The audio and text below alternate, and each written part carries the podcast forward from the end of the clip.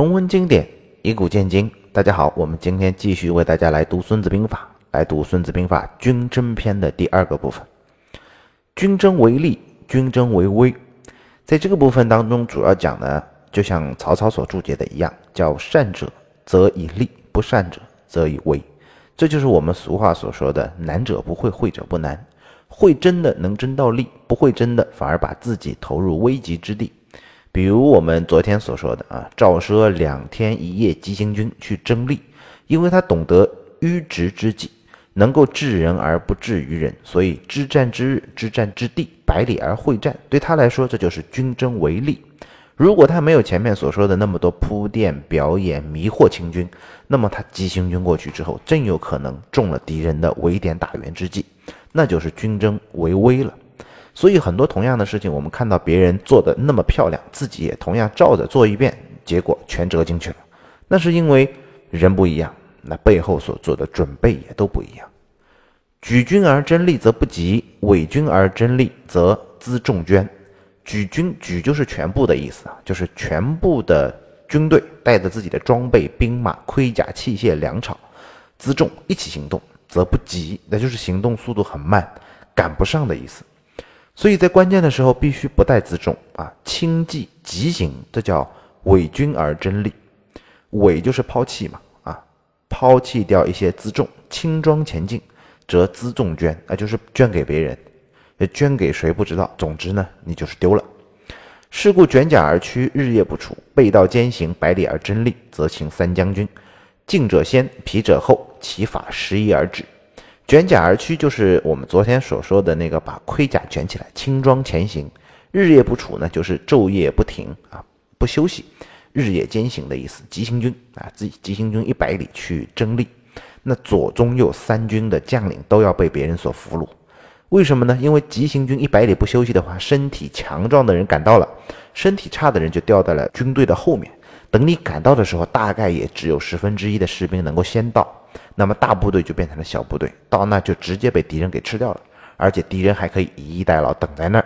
当我们那些身强体壮的士兵跑到那儿，已经变成皮兵皮将了，那么陆陆续续就会喂上去，一口一口的被敌人所吃掉。我们前面所看过的一个叫淝水之战啊，谢玄八万人胜了苻坚八十万大军。事实上，苻坚大军虽然总数是八十万，但是八十万还没有到，没有全到，没有集结完成，好多还在路上。已经抵达的那个战场有多少？史书上没有具体的记载。但是谢玄正是得了朱旭的情报，他知道大军还没有到齐，所以迅速出击，才击溃了苻坚的八十万大军。古代行军三十里为一射，这就是一天正常的行军速度，是走三十里路啊。背道兼行就是翻一倍嘛，行军六十里。日夜不处就是晚上通宵也紧接着走，然后再加四十里。百里而趋利就是一天一夜急行军啊，一百里。前面我们说的很多的战例啊，就是赵奢急行军两天一夜可以达到一百六十里。按兵法来说，他就给人给抓了，那怎么办呢？他在离敌人五十里的地方就停下来扎营布阵，一是等待自己后面掉队的人跟上啊，到了吃饭休息；第二呢是留五十里给敌人来走，我等你跑到我这里来。五十里而争利，则绝上将军其。法办制，这一条就是赵奢留给秦军的。我们昨天讲到的那个秦军，他自己从自己的守城在打过来的时候，急行军五十里过来，其法办制，那只有一半的人能到，那则绝上将军，就是你的先头部队就要受到挫折了。上将军就是先头部队的那个将领。三十里而争利，则三分之二止。按照正常速度来进行行军速度的话呢，三十里也就是三分之二的人能够先到，还有三分之一的人落在后面。是故军无辎重则亡，无粮食则亡，无尾机则亡。辎重就是装备啊，粮食、被服、物资这些都叫辎重。尾机是什么？就是物资、财货。所以军队实际上非常脆弱，没有辎重会死。啊，没有粮食会饿死，没有物资你你也会死。你想在朝鲜战争，没有冬天的衣服，没有被子，就会整连整营的冻死在阵地上。其实讲这么一大段啊，它主要讲的是三个道理。第一个呢，就是难者不会，会者不难。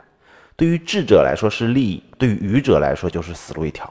如果你只是知其然，不知其所以然，就不要以为别人行，自己也能行，其实未必会行。第二就是行军是战斗的一部分，甚至比交战更重要。兵法还讲宿营啊，就是你住在哪里也很重要，也是战斗的一部分。在哪露营，在哪宿营，什么时候宿营，甚至比交战更能决定一场战争的胜败。到了交战的时候，胜败其实已经定了，由行军和宿营的决策定。赵奢胜秦军就是行军和宿营决定的。拿破仑有一句名言啊，说行军就是战争啊，战争的才能就是运动的才能。他专门研究过行军的速度，传统行军速度是一分钟走七十步，他提高到一分钟走一百二十步。所以他打仗不是靠士兵的枪，而是靠他们的腿。还有一个特别能行军的将军就是粟裕。他是最知道迂回之计的，他脑子里装了整个战区的地图，所以他才可以穿插过来，穿插过去，总能就像是神兵天将一样，打到敌人最软肋的地方。我们把行军当做战斗的一部分，宿营当做战斗的一部分，再往前推，你会发现，其实训练也是战斗的一部分，它甚至比战斗本身更重要的一部分。所谓平时多流汗，战时才能少流血嘛，就是这样的意思。再往这样推下去，其实发现。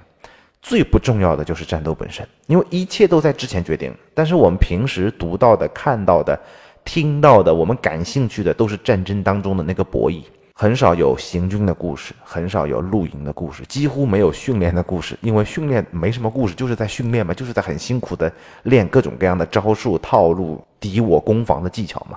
所以功夫都在没有故事的地方。这就是《孙子兵法》所说的，叫“善战者无智名，无勇功，真英雄没故事”的意思。第三个道理呢，就是说军队的脆弱。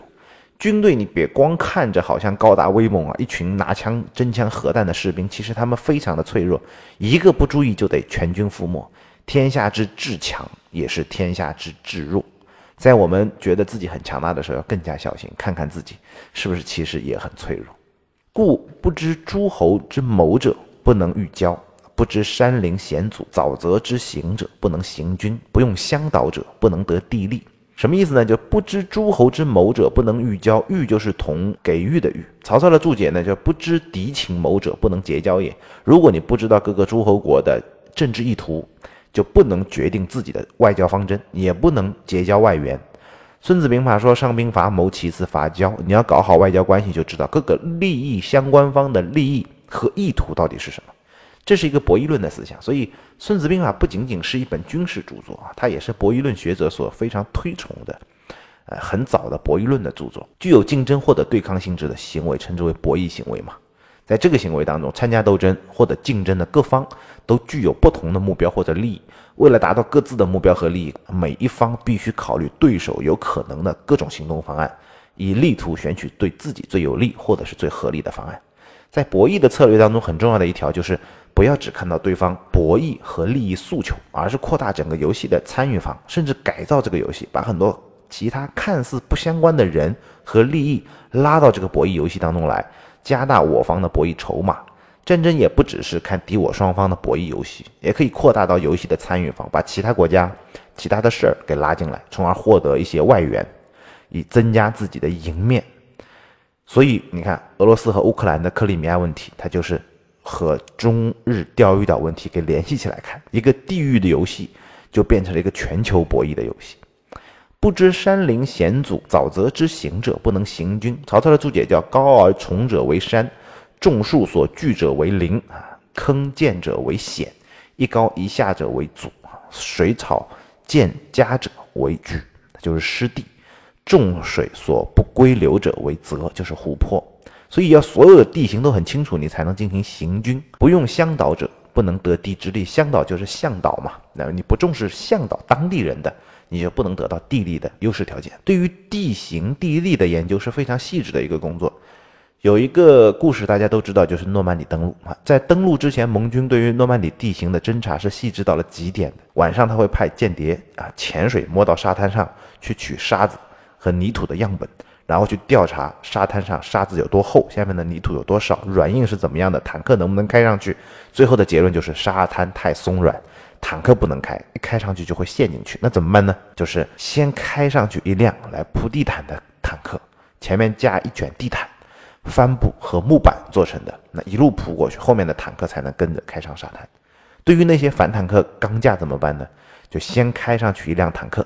近距离的对钢架各个焊接点来打，来放炸弹啊，轰垮了之后，人钻出去坦克，把那些钢架给系上钢缆，然后把这东废铜烂铁再给拖走。那再往后是地雷，再去打。之前专门设计了排雷坦克啊，就像个大怪物一样，前面顶着个大转轮，转轮上挂满了流星锤，就开起来转起来，无数流星锤一直在地面上打来打去，打来打去，把地雷全给引爆了。后面的部队再冲上去。你想，如果没有之前这些周密的侦查和针对性装备的设计和开发和研究，有多少人会死在诺曼底登陆的这个海滩上？所以要知道地形就是一句话，那么这句话的背后是无数的细节。无数人的努力、智慧和无数人的生命构成的。故兵以诈立，以利动，以风和为变者。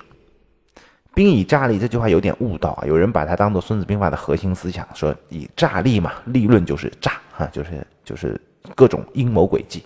但是从整个《孙子兵法》来看，五十七计先胜后战，那都不是诈来的。所以读书要联系上下文嘛。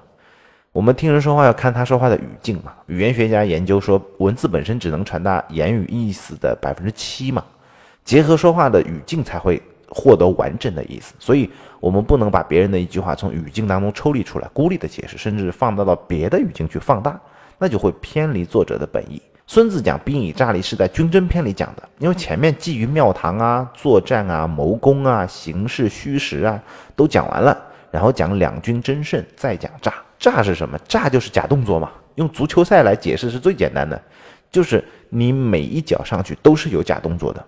诈就是隐藏自己的意图，欺骗敌人，调动敌人，叫多方以物之，让别人想方设法去犯错误。以足球为例，诈就是假动作，但是你不能专门练假动作，对吧？你没有一个球员是专门练假动作的。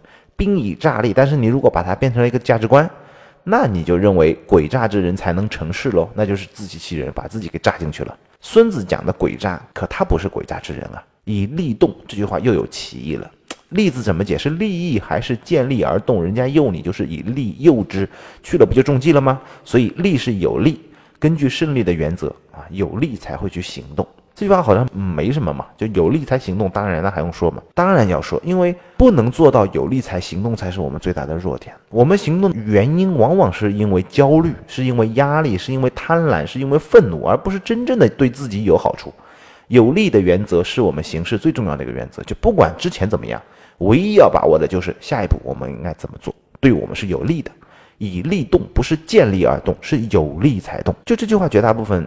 人其实很难做到啊，因为都会被自己的主观情绪所影响。以风和为变，曹操的注解叫一分一合，以敌为变也啊。风和之变就是击阵之变嘛，兵法当中又叫分战法，大的战术就是分合击阵。李靖说：“兵散则以合为基，兵合则以散为基，三令五申，三散三合，复归于正焉。”这是我们今天的内容。那么明天会和大家来讲，大家很感兴趣，也是很有名的，在《孙子兵法》当中的一段，叫做“风林火山”，其疾如风，其徐如林，侵略如火，不动如山。这个是怎么来进行解释？我们明天再见。